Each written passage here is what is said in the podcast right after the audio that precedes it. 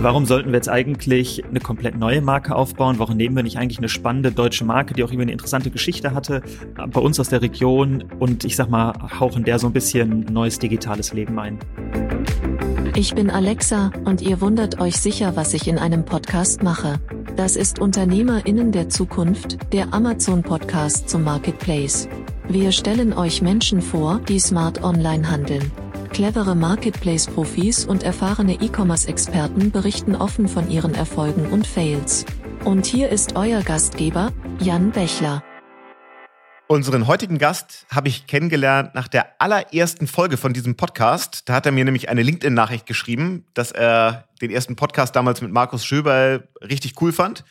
Und darüber kamen wir in Kontakt und na klar, ich habe mir irgendwie angeguckt, wer schreibt mir da und dabei dann festgestellt, äh, dass er ja richtig viel Spannendes zu erzählen hat. Vor allen Dingen auch, äh, wenn es rund um Markenaufbau auf Amazon geht. Und so wurde dann aus jemandem, der Feedback gegeben hat zur ersten Folge, tatsächlich ein Gast im Podcast. Und jetzt ist er hier, Manuel Siskowski von der Fabelhaft Group. Moin Manuel. Moin Jan, ganz, ganz, ganz lieben Dank, dass ich hier bin und ja, freut mich, dass das am Ende dann ausgelöst durch eine LinkedIn-Nachricht äh, geklappt hat. so kann es gehen. Jetzt muss ich natürlich äh, direkt am Anfang ein bisschen Marktforschung machen äh, und mal fragen, welche von den bisherigen Folgen fandst du denn so am für dich äh, am meisten eye-opening? Wo hast du am meisten gelernt? Was fandst du irgendwie am interessantesten? Ähm, ich habe heute Morgen noch die Folge von Foodspring gehört und da fand ich es echt wirklich sehr, sehr interessant ähm, zu sehen, wie so eine, ich sag mal, relativ harte D2C-Marke, die ähm, ja, wirklich sehr stark auf ihren eigenen Shop achtet, ähm, eigentlich so selber das Amazon Spiel so für sich aus, aus Marken und auch aus Absatzsicht sieht. Das fand ich, ähm, so für mich ganz persönlich war das eigentlich die spannendste. Sehr schön. Dann erzähl uns doch mal so ein bisschen, ich habe schon gesagt, du kommst von der Fabelhaft Group. Du stehst auch noch für eine andere Marke, die viele sicherlich kennen. Dazu kommen wir gleich. Erzähl uns erstmal vielleicht so deinen Background, wer du bist und was du so bisher gemacht hast. Ähm, ja, total gerne. Ich komme eigentlich aus einem ganz anderen Gebiet. Also ich komme eigentlich aus, äh, mein, mein, erster Job oder meine ersten Jobs waren eher so in dem Pharma-Medizintechnik-Bereich. Und ich hatte dann aber irgendwann die Möglichkeit, ähm, so die ersten E-Commerce-Projekte äh, mit meinem äh, Mitgründer, äh, dem Fabian, auszuprobieren. Und wir haben uns dann so ein bisschen ehrlicherweise auf Amazon, auf Ebay, ähm, ich sag mal, das war, war so, ja, vor so sieben, acht Jahren, da war das alles noch ein bisschen, ich sag mal, ein bisschen wilder und ein bisschen einfacher da auch reinzukommen und haben uns einfach erstmal so ein bisschen ausgetestet. Ja, und wir haben dann relativ ähm, für uns gesehen, wie es eigentlich so funktioniert, Produkte zu verkaufen, die eigentlich zum Teil recht standardisiert sind, also viel so in diesem Werkzeugbereich, ähm, weil es für uns total am Anfang interessant war, weil es sehr geringe Retouren hatte im Vergleich zu anderen Bereichen wie Mode oder Fashion generell.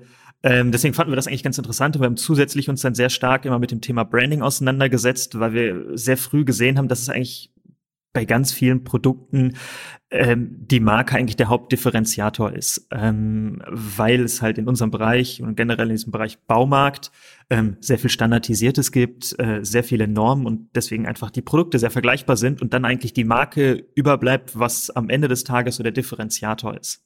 Und daraus habt ihr dann die Fabelhaft Group gegründet. Erzähl mal, was ihr so macht. Also in welchen Bereichen ihr unterwegs seid. Äh, genau. Wie viele also Leute stecken dahinter?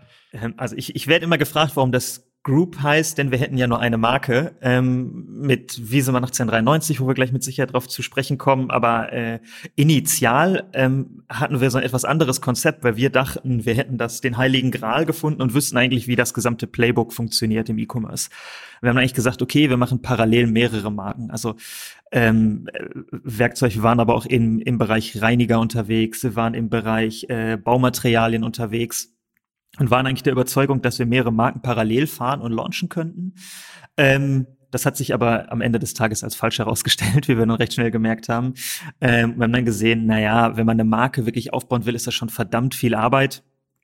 Ähm, und dass wir uns da konzentrieren müssen. Und da haben dann eigentlich gesagt, okay, das, was am besten funktioniert hatte zu dem Zeitpunkt, war, war unsere Marke für Handwerkzeuge, wie sie mal 1893, und haben dann gesagt, okay, äh, das ist jetzt eigentlich das, worauf wir uns vollkommen äh, fokussieren und haben dann äh, 2017, äh, seit 2017 eigentlich dann nur noch uns voll auf die Marke fokussiert und dann geschaut, wie wir die am besten ausgerollt bekommen, so ländertechnisch, da kommen wir mit Sicherheit gleich drauf, aber auch produktseitig. Wiesemann 1893, da sagt ja schon der Markenname, die ist jetzt nicht erst 2017 gegründet worden. Also das Jahr steckt ja schon in der Marke drin. Und Wiesemann ist ja durchaus auch eine Brand, die man wahrscheinlich schon vor 2017 kannte. Also es ist keine Marke, die ihr tatsächlich initial selber von Null aufgebaut habt.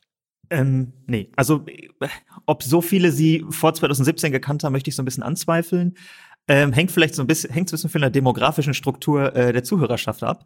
Ähm, nein, äh, ist wirklich 1893 gegründet worden, ähm, ist eine von diesen von diesen vielen Werkzeugmarken, die damals so in diesem Cluster in NRW ähm, da gegründet wurden ähm, und ist dann die Jahre oder die Jahrzehnte danach aber jetzt nicht so stark gewachsen wie andere Marken. Und die ist dann so, häufig sieht man ja von Generation zu Generation viele Erfolgsgeschichten. Ich glaube, das war jetzt eher keine.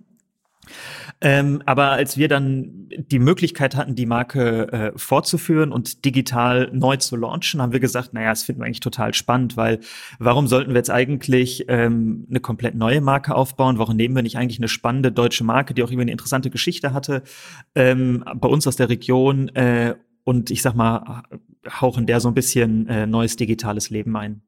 Das ist ja ein ganz anderer Ansatz als viele, die jetzt so über FBA Direct-to-Consumer-Geschäft aufbauen wollen, die jetzt sagen, ich muss irgendwo ein vernünftig äh, funktionierendes Produkt herbekommen und das dann einfach gut, gut optimieren und dann mache ich damit schon meinen, meinen Umsatz. Ihr seid ja genau andersrum gegangen. Ihr seid quasi von der Marke gekommen, die es schon gab und habt die dann versucht, Richtung D2C zu drehen wäre das nicht auch gegangen mit einer komplett neuen Marke? Und wie seid ihr eigentlich an diese bestehende Marke gekommen? Also habt ihr die Firma Wiesemann gekauft?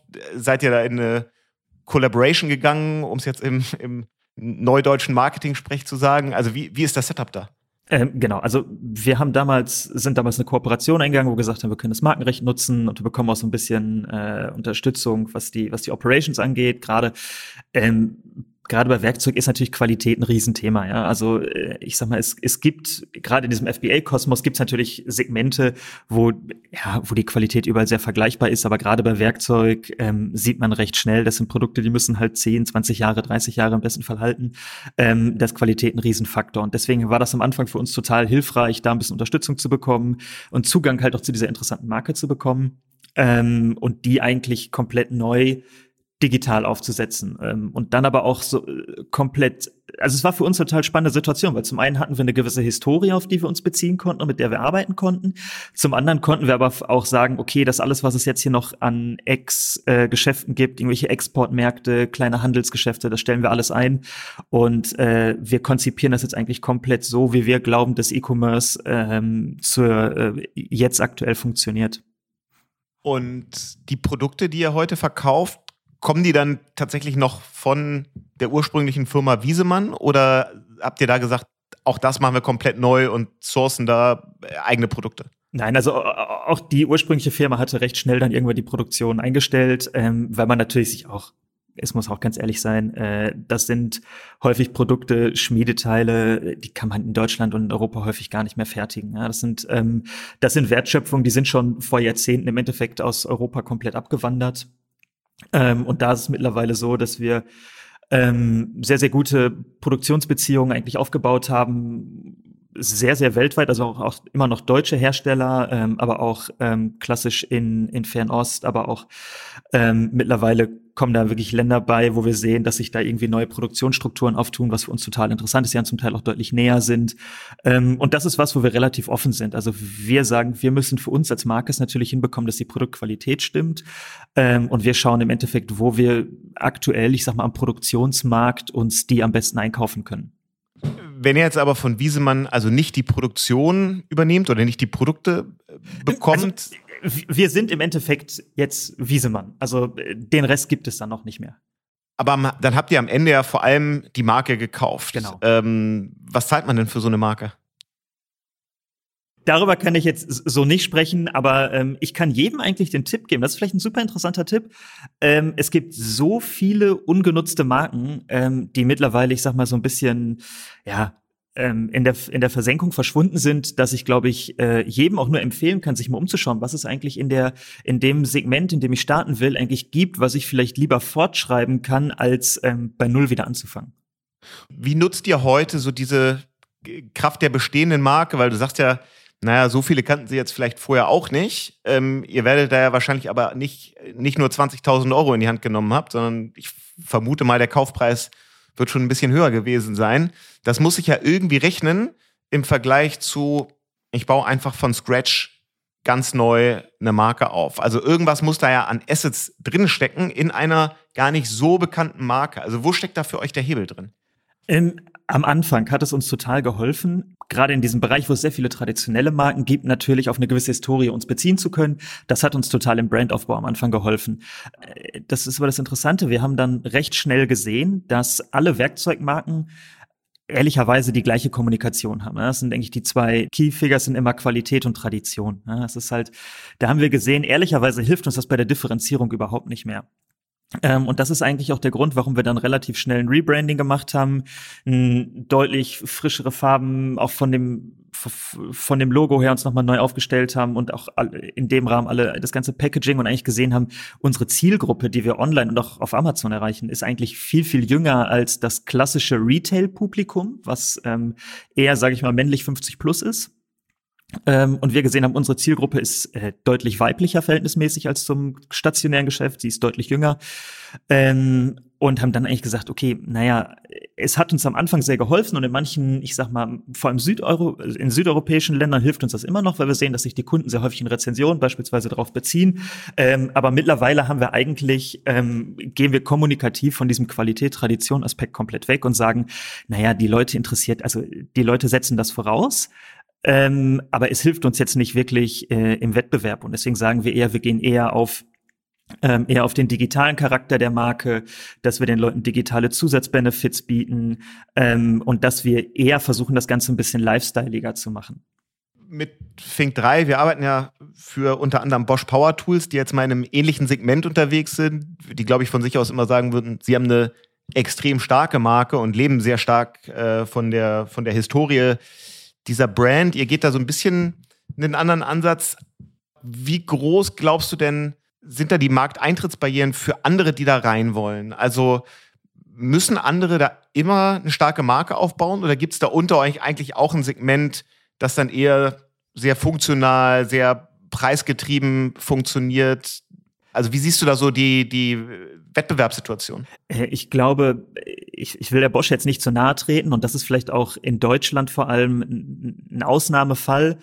Ähm, aber ich glaube, man, man sollte die Kraft der Marke im Bereich Baumarkt nicht überschätzen, weil ehrlicherweise, ähm, wenn ich mich mit äh, mit Menschen unterhalte und eigentlich die Klassik, meine Lieblingsfrage ist immer, äh, nennen wir mal äh, drei Handwerkzeugmarken dann schaue ich meistens äh, in, in so Gesichter und dann sagen die Leute Makita Bosch und sage ich, nee, es ist Elektrowerkzeug. Aber wie sieht es denn bei Handwerkzeug aus? Und dann kommen die Leute ins Stottern und dann ehrlicherweise kennt keiner meistens auch nur eine Marke, der jetzt nicht irgendwie eine äh, ein Background irgendwie im Handwerk hat. Ja, also das sehe ich dann schon sehr, sehr häufig. Ähm, und das dann schon irgendwie, wo man auch sagen muss, naja, ehrlicherweise gibt es wahrscheinlich, vor allem online in der, in der Zielgruppe, ähm, ist die Markteintrittsbarriere auf der Markenseite gar nicht so groß, wie man glaubt. Dann lass uns doch mal ein bisschen dazu kommen, wo man eure Produkte eigentlich bekommt. Also ihr seid D2C digital gestartet. Ist das immer noch ausschließlich so oder seht ihr, dass für euch auch der Weg Stück für Stück in den stationären Handel führt? Ähm, unsere Strategie ist, ähm, dass wir in allen Ländern eigentlich mit unserem eigenen Shop und dem jeweils größten Marktplatz unterwegs sein wollen, weil ähm, ich glaube, da muss da muss auch jede Marke für sich für sich ehrlich sein und deswegen fand ich das das äh, Foodspring Beispiel auch äh, so extrem interessant. Ähm, man muss am Ende natürlich sich die Frage stellen, wo ist der Kunde? Ja und ähm, gerade bei Produkten, wie es unsere sind, die jetzt einfach nicht klassisch alle zwei Wochen wieder gekauft werden müssen, wie zum Beispiel im Bereich der Nahrungsergänzungsmittel, ähm, muss man natürlich sagen, ist für den Kunden, muss ich mich einfach die Frage, muss ich mir die Frage stellen, welche Apps hat der Kunde auf dem Handy? Und in den meisten Fällen ist es in Westeuropa und den USA ist es halt die Amazon-App. Ähm, und wir schauen uns natürlich an und wir hoffen natürlich auch in allen Kategorien, dass es eigentlich eine starke Nummer zwei auch gibt ähm, weil wir glauben, dass wir auch jeweils zwei Marktplätze ganz gut bespielen können, ähm, plus den eigenen Shop. Ähm, das ist im Endeffekt die Online-Seite, wo ich sage, äh, wir gehen auf keinen Fall komplett, sag ich mal, Omni-Channel. ähm, sondern eigentlich sehr, sehr selektiert und machen die, die Kanäle dafür so gut wie möglich. Ähm, und bei dieser klassischen Frage nach dem Baumarkt, ähm, da waren wir lange auch, ja, ich sag mal, sehr zurückhaltend, haben gesagt, das ist eigentlich nicht das, wo wir, wo wir uns sehen. Am Ende des Tages müssen wir aber sagen, äh, die Marktanteile in, in dieser Kategorie Baumarkt, ähm, da ist einfach der Großteil natürlich immer noch stationär. Ähm, und wenn wir eine Marke wirklich aufbauen wollen, müssen wir auch die Kunden erreichen, die wir heute nicht erreichen. Und das geht dann halt über den Baumarkt. Dann ist aber eher für uns die spannende Frage, wie kann man eigentlich im Jahr 2021 wirklich interessante Retail Experiences schaffen, weil jetzt nur, ich sag mal, eine langweilige Wand mit Produkten dort zu bespielen, wäre jetzt auch nichts, was uns irgendwie langfristig helfen würde. Und was ist eure Antwort darauf? Wie macht man das im Jahr 2021? Also wir versuchen einen Faktor äh, da reinzubringen, auch wenn wir da jetzt irgendwie noch nichts Spruchreifes haben, und das ist im Endeffekt das Thema 3D-Druck. Ähm, also auch bei allen unseren Online-Kunden bieten wir ähm, zu jedem Produkt kostenfrei die perfekte Aufbewahrungsmethode via 3D-Druck an. Das heißt, der Kunde kann sich ähm, die dazugehörigen Accessories kostenfrei herunterladen und dann im Endeffekt das Ganze bei sich zu Hause so einrichten, wie er es braucht. Ähm, und das ist auch das, wo wir sagen, das ist halt der Mehrwert, den wir auch ähm, offline stiften können. Das heißt, der Kunde, ähm, auch der Baumarktkunde muss sich am Ende die Frage äh, stellen, okay, wie bewahrt er das auf? Dieses, das, das, ganze, dieses ganze Thema Arbeitsplatzmanagement und wie ich eigentlich ähm, effizient arbeiten kann. Und da sagen wir, wenn wir es schaffen, das Thema 3D-Druck und ich sag mal unsere unseren Value-Add nach dem Kauf ähm, auch Retail spielen zu können, dann wird es für uns eigentlich extrem interessant. Das heißt, die Hypothese ist, immer mehr Leute haben zu Hause irgendeinen 3D-Drucker und können sich dann da die Halterung, mit der sie euren Hammer oder die Axt oder was auch immer in der Garage an die Wand hängen, zu Hause selber drucken. Genau. Ähm, das setzt natürlich so ein bisschen auf eine externe Infrastruktur ähm, zielt das Ganze ab. Ähm, da sehen wir, sind auch die Wachstumsraten sind immer noch stark, aber natürlich ist, ist, ist die Verbreitung immer noch relativ gering. Allerdings muss man sagen, äh, bei den Leuten, die sehr viel Werkzeug kaufen, ist der Anteil dann auch deutlich höher, die dann auch einen 3D-Druck haben und eher technisch orientiert sind. Ähm, aber am Ende des Tages sehen wir auch ganz häufig, dass das dann irgendwie Freunde, Bekannte, Kinder ähm, für, für die Kunden ausdrucken oder die Kunden dann beispielsweise, wir haben so einen kleinen Community Printing Service, wo wir im Endeffekt die Leute miteinander vernetzen, die äh, dann im Endeffekt im Auftrag die Halter drucken und dann äh, direkt an die Kunden versenden. Hm. Wenn man so an das Thema Marke und, und Kundenbindung rangeht, dann spricht das ja dafür, dass ihr dann einen verhältnismäßig engen Austausch auch zu euren, zu den Nutzern eurer Produkte habt. Sag mal, wie so, wie ihr Kundenfeedback eigentlich bekommt, welche Tools ihr da habt, um da in einem Austausch zu sein und wie das vielleicht dann auch wieder in Produktentwicklung und eure Arbeit einfließt. Ähm, also ich glaube, die Datenquelle, die heute am quantitativ größten ist und qualitativ am besten ist, ähm, was User-Feedback angeht, sind einfach Produktrezensionen und Produktfragen. Ähm, weil am Ende des Tages, ähm, warum sollte ich eine Marktforschungsagentur beauftragen, die am Ende Menschen fragt, die noch nicht mal Geld für mein Produkt ausgegeben haben, das zwei Stunden testen und mir dann Feedback geben? Ich finde es natürlich deutlich interessanter, ähm, von jemandem Feedback zu bekommen, der das Produkt, der dafür erstens gezahlt hat, das heißt ein sehr hohes Involvement hat und mir dann eine sehr ehrliche Zwei-Sterne-Bewertung gibt und sagt, nach zwei Jahren ist das und das kaputt gegangen. Da kann ich für, für die Produktentwicklung deutlich mehr gewinnen und rausziehen, ähm, als wenn ich das jetzt, sage ich mal, extern machen würde. Ähm, und da nutzen wir im Endeffekt auch eine, eine Software, da nutzen wir Review Sender, ähm, womit wir die Sachen sehr gut analysieren können, im Endeffekt auf, auf Produktebene und vor allem, wenn wir das dann über die Länder hinweg anschauen. Und da haben wir eigentlich zwei interessante Aspekte. Zum einen versuchen wir unsere Produktqualität über die Zeit zu monitoren, das heißt, wir versuchen die Chargen zu verfolgen, ähm, aber zum anderen nutzen wir es einfach, ähm, um bei Produktlaunches zu verstehen, wie gut performt das Produkt, was können wir vielleicht noch ändern, wo ist das Packaging nicht optimal, was stört den Kunden?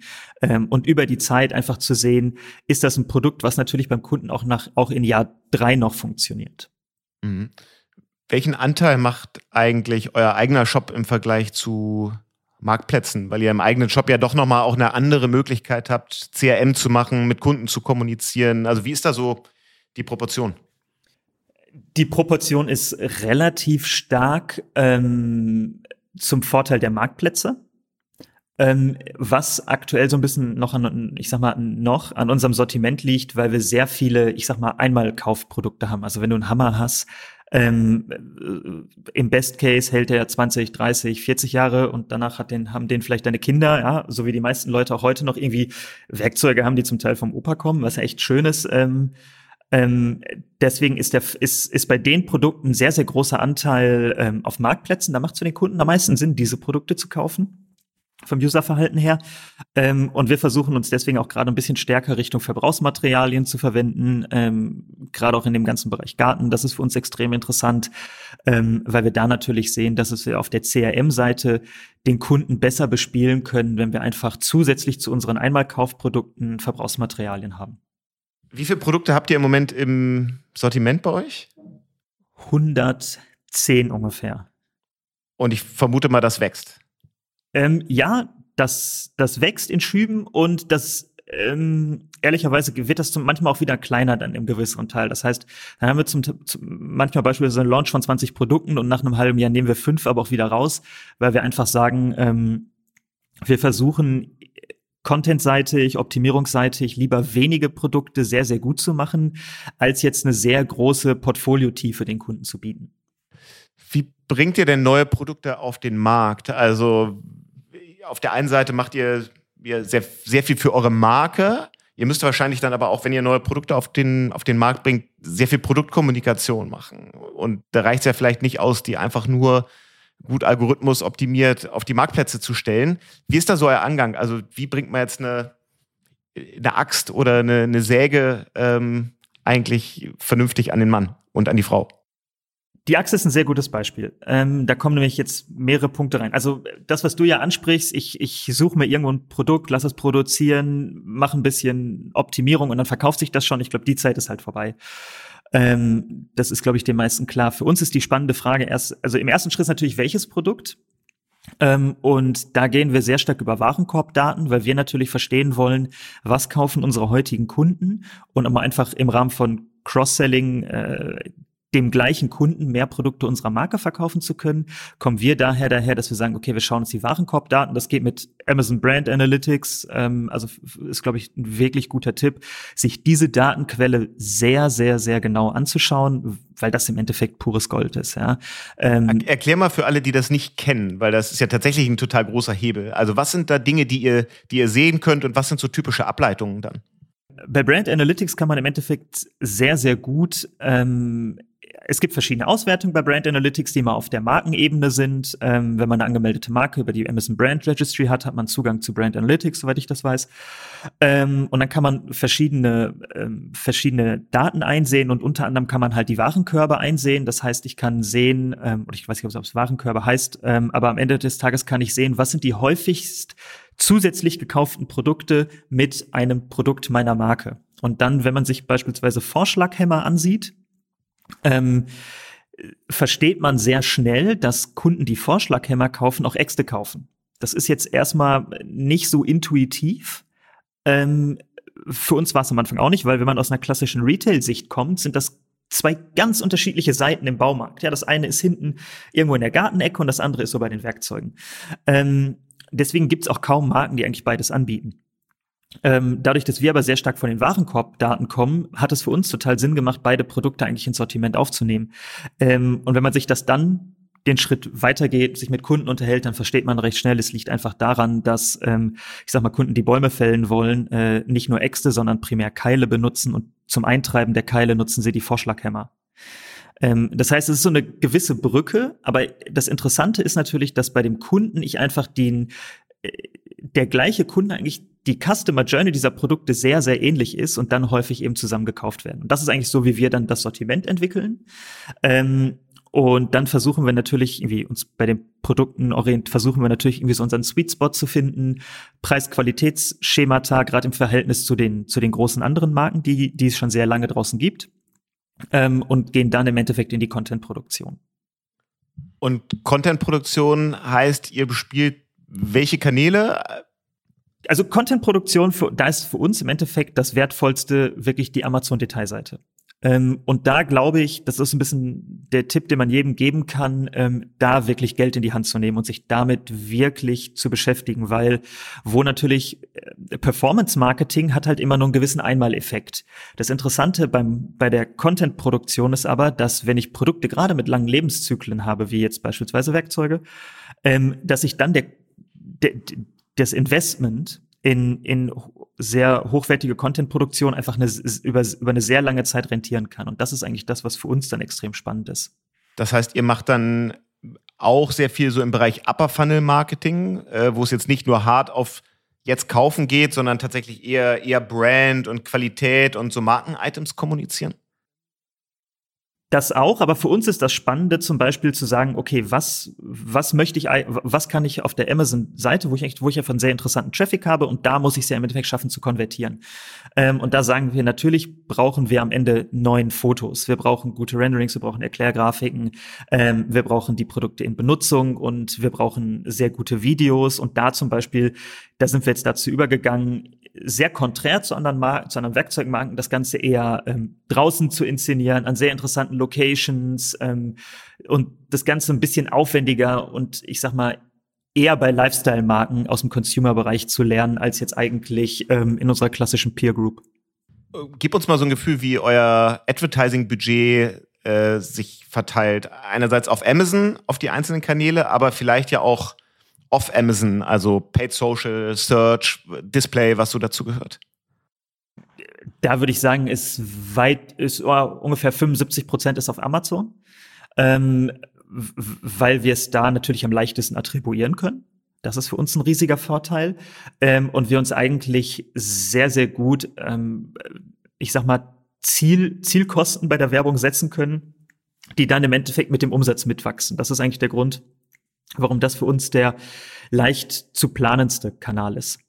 Und für das, was nicht auf Amazon und Marktplätzen stattfindet, sondern bei euch im eigenen Shop, was sind da so die Treiber, die relevantesten Kanäle? Ähm, da im Shop natürlich Google AdWords ähm, als Klassiker, dann aber natürlich auch so zum gewissen Teil Instagram ähm, und, ähm, und im Endeffekt Paid Social. Ähm, aber das ist ein Bereich, den, also das, das glauben wir, dass da noch extrem viel passieren wird, aber leider ist es für unseren Produktbereich gerade funktioniert Paid Social aktuell leider gar nicht so gut, wie man es meinen würde.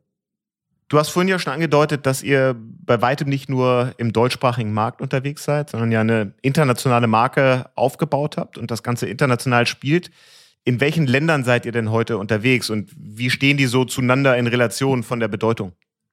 Man kann es, glaube ich, so ein bisschen historisch sehen. Angefangen haben wir ganz klassisch mit ähm, den EU5-Ländern bei Amazon, also Deutschland, Frankreich, Italien, Spanien, UK. Ähm, wir sind dann auch immer relativ schnell beim Launch anderer Länder dabei gewesen, weil wir gesehen haben, dass die für uns ehrlicherweise immer sehr, sehr gut funktionieren. Also Niederlande, Schweden ähm, zum Beispiel. Polen hat jetzt für uns bisher noch nicht so zum Beispiel funktioniert. Ähm, und sind dann seit letztem Jahr auch in den USA ähm, was für uns auch sehr gut funktioniert und für uns einfach ein wahnsinniger Hebel ist, eigentlich mit einem bestehenden Sortiment, mit einer bestehenden Marke und das Interessante für alle, die jetzt auch zuhören, ist auf jeden Fall auch mit bestehenden Rezensionen rüber in die USA zu gehen, weil ich eben nicht dort komplett bei Null starte, sondern eigentlich auf dem aufbauen kann, was ich mir, sag ich mal, in Europa erarbeitet habe. Mhm. Das Mitnehmen von Rezensionen ist ja in der Form nicht immer möglich gewesen. Erzähl mal, wie ihr es gemacht habt und wie der Hebel dahinter für euch ist. Also ich würde sagen, wir haben freundlich nachgefragt. ähm, ähm, nee, und äh, bei manchen Produkten, glaube ich, klappt es bis heute nicht, aber im Großteil funktioniert Ich glaube, das ist immer sehr kategorieabhängig. Ähm, das Interessante, was sich aber, glaube ich, jeder fragen muss, ist, was die Konsequenz daraus ist.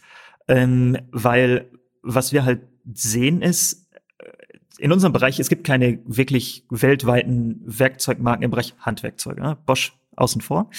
Ähm, aber das ist eigentlich immer sehr regional geprägt. Ähm, und deswegen sind die, diese Player eigentlich auch immer nur, nur regional auf Amazon unterwegs. Und es gibt eigentlich keine weltweiten, ähm, weltweiten Marken, ähm, was in dem einzelnen Land jetzt ja auch nichts bringt. Aber ab dem Zeitpunkt, wo ich natürlich global Rezensionen harmonisiere und ich die Möglichkeit habe, Content auf der ganzen Welt auszuspielen und dann eigentlich auch dort mehr Geld in die Hand nehmen zu können, wird es natürlich langfristig schon so aus unserer Sicht passieren, dass es sehr, sehr schwer wird, nur noch rein regional unterwegs zu sein und dass man eigentlich auch die Marken direkt international konzeptionieren muss.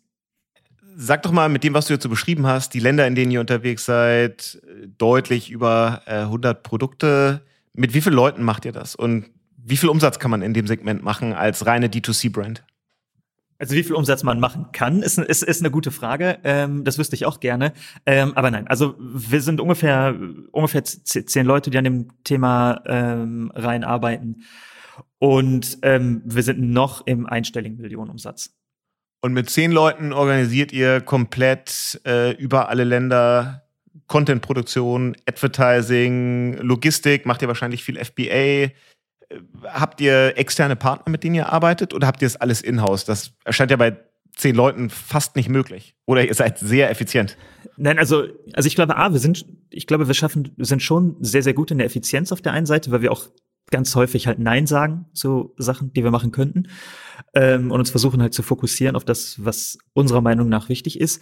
Ähm, aber was wir immer versuchen in-house zu machen, ist ähm, die E-Commerce-Seite, das, ich sag mal, das, das Sales Management, ähm, aber auch das Performance Marketing und vor allem die Content-Produktion. Ähm, weil ich glaube, dass für uns Content-Produktion im Endeffekt, ähm, wenn wir sagen, wir sind eine Werkzeugmarke, in der heutigen Welt ist dann im Endeffekt eigentlich das Thema Content, Content produzieren, Content ausspielen und im Endeffekt den Content monetarisieren durch Verkäufe ist das eigentlich unsere Kernkompetenz. Wo glaubst du, könnt ihr hinwachsen und was sind so die großen Wachstumshebel? Ist das einfach künftig 200, 250 Produkte zu haben, die alle gut funktionieren? Sind das weitere Länder, äh, zum Beispiel Asien, Indien als, als große Märkte, in denen ihr, glaube ich, noch nicht seid? Also wo siehst du so das unternehmerische äh, Potenzial für euch noch? Äh, total. Also das die tiefhängendste Kirsche ist auf jeden Fall die USA für uns. Ähm, USA, ich glaube 1,5 mal, also Amazon-seitig 1,5 mal größer als ähm, als Europa und im Endeffekt starten wir da gerade erst. Das heißt, wir können eigentlich relativ leicht unserer Meinung nach 1,5 mal Europa auch da da ganz gut machen. Dann im Endeffekt auf der Roadmap danach ist Indien. Indien ist, glaube ich, so Amazon-seitig ein super häufig überblicktes Land, was aber für uns sehr, sehr interessant sein kann in unserem Segment. Ähm, und dann ist natürlich für uns die ganz, ganz große Frage, ähm, wie gehen wir China an? Ja? Ähm, also da im Endeffekt natürlich dann irgendwie ähm, Timor als für uns größte Option. Ähm, aber ehrlicherweise muss man auch da sagen, im Vergleich zu Amazon ist es natürlich bedingt es ein gewisses Investment, was man vorab in die Hand nehmen muss und gewisse ähm, ja, Basiskosten. Das ist so der, der eine Hebel, den wir sehen. Und der andere Hebel ist, ist halt einfach natürlich die, die, der, der Produkt-Rollout. Ja, ich meine, wir haben jetzt 100 Produkte, das ist extrem wenig. Ich glaube, wenn man sich also markenseitig Word anschaut, ich glaube, die liegen eher so bei 100.000 Produkten, wo man am Ende, äh, also ich sag mal, das ist das Ende, ja, ähm, das Ende der Fahnenstange. Ähm, und ja, für uns ist natürlich erstmal das Ziel, ähm, wie kommt man wirklich qualitativ gut auf 200, 500, 1000 und danach, ja, muss man, glaube ich, erstmal sich die Frage stellen, wie es dann weitergeht. Und die Firma gehört bisher dir und deinem Mitgründer oder habt ihr noch andere Gesellschafter? Bisher nicht. Und das könnte sich aber demnächst ändern, höre ich raus. Nein, also also ich, ich glaube, es ist total aktuell eine total spannende Zeit. Also wir sehen ja aktuell in dem gesamten Bereich total viel Venture Capital, was da auf der einen Seite reinfließt. Wir sehen aber auch Private Equity, ähm, was da aktuell reingeht. Ähm, und wir müssen uns natürlich schon die Frage stellen, was entstehen da eigentlich aktuell für Konglomerate? Ähm, was bedeutet das für uns, ich sag mal, als eigenständige Brand? Wie, wie sind da unsere Chancen? Und im Endeffekt, wie können wir am besten wachsen? Das ist ja für uns im Endeffekt die, die Frage. Und ähm, da müssen wir mit Sicherheit für uns auch irgendeine Form von Antwort finden. Ähm, aber ja, das, das wird die Zeit zeigen, was, was da die beste oder vielleicht nicht beste Option ist. Aber ihr werdet ja eigentlich so ein totales äh, Target für so einen klassischen FBA-Aufkäufer. Trasio, Razer und, und wie sie alle heißen. Also glaubst du, wie siehst du das Modell? Glaubst du, das kann funktionieren und wäre das für euch eine Option? Dünnes Eis hier. Ähm, nein, ähm, habe ich eine recht, recht offene Meinung zu. Ähm, das ist, macht für uns überhaupt keinen Sinn, ähm, weil da wird aus unserer Sicht ja kein Wert kreiert. Weil am Ende des Tages, was ist der Benefit, wenn wir uns da anschließen würden? Wir müssten das Accounting nicht mehr machen. So, äh, äh, das ist ja, also das ist ja der Value-Add, den diese Modelle im Endeffekt haben, weil es gibt ja keine Synergien innerhalb der, der Produkte. Ähm, es ist ja, man braucht genauso viele Leute, um die Marke zu managen. Wir hätten, wir wären nicht schneller im Produkt-Rollout. Die können uns keinen Zugang zu perfekten Produktionskapazitäten geben. Ähm, da würde in unserem sehr spezifischen Fall ja kein Mehrwert kreiert werden. Ähm, ich glaube, für ganz, ganz viele Unternehmer macht das da draußen Sinn und ich glaube, da sollte jeder auch einfach mal sich mit denen unterhalten, einfach mal schauen, was ist das aktuell wert? Das ist ja auch irgendwie eine ganz spannende Frage. Ähm, aber wir sehen da aktuell für uns überhaupt keine Option, weil, ja, also ich sag mal, es würde uns nicht helfen. Okay, also teile ich die Einschätzung. Ähm, Finde ich interessant, dass du es auch so siehst, weil so ein bisschen man das Gefühl hat, da ist ja gerade so ein, so ein Gold Rush und viele FBA-Händler haben das Gefühl, das ist jetzt so die Once-in-a-Lifetime-Chance, weil gerade so viel Geld im Markt ist. Aber ich teile total deine Einschätzung, deswegen finde ich das interessant, dass du das auch so siehst. Ich hätte jetzt aber schon gedacht, dass für euch Kapital einfach wichtig ist, um zu wachsen, weil ihr ja wahnsinnig viel einfach in, in Ware vorfinanzieren müsst, wenn ihr jetzt weiter stark und schnell wachsen wollt. Ja, total. Es ist, äh, das ist ehrlicherweise ein riesiges Thema und natürlich auch die, die, die aktuelle Supply Chain Situation ist ein riesiges Problem. Die Containerpreise sind Probleme. Äh, Welt, also auf der operativen Seite, ne? also ich meine, es ist natürlich immer recht leicht, hier über irgendwie Marketing, Branding und Strategien dahinter zu reden. Das klingt auf dem Papier alles immer super. Am Ende ist ja die Frage, funktioniert das auch operativ? Äh, und es hat bei uns bisher sehr gut funktioniert. Ähm, aber auch wir merken natürlich, dass es immer tougher wird. Ja? Also durch durch die pandemiebedingte äh, Verschiebung in den, in den Produktionsketten ist für uns ein riesiges Problem. Ja? Mit dem großen Stahlverbrauch, den wir natürlich, oder Stahlbedarf, den wir haben, das ist aktuell ein Problem. Und ähm, ja, das ist so, ich sag mal, jeden Tag natürlich dann auch irgendwie Feuer löschen. Ja, auch das gehört dazu, äh, zum Unternehmertum, muss man ja so ehrlich sagen.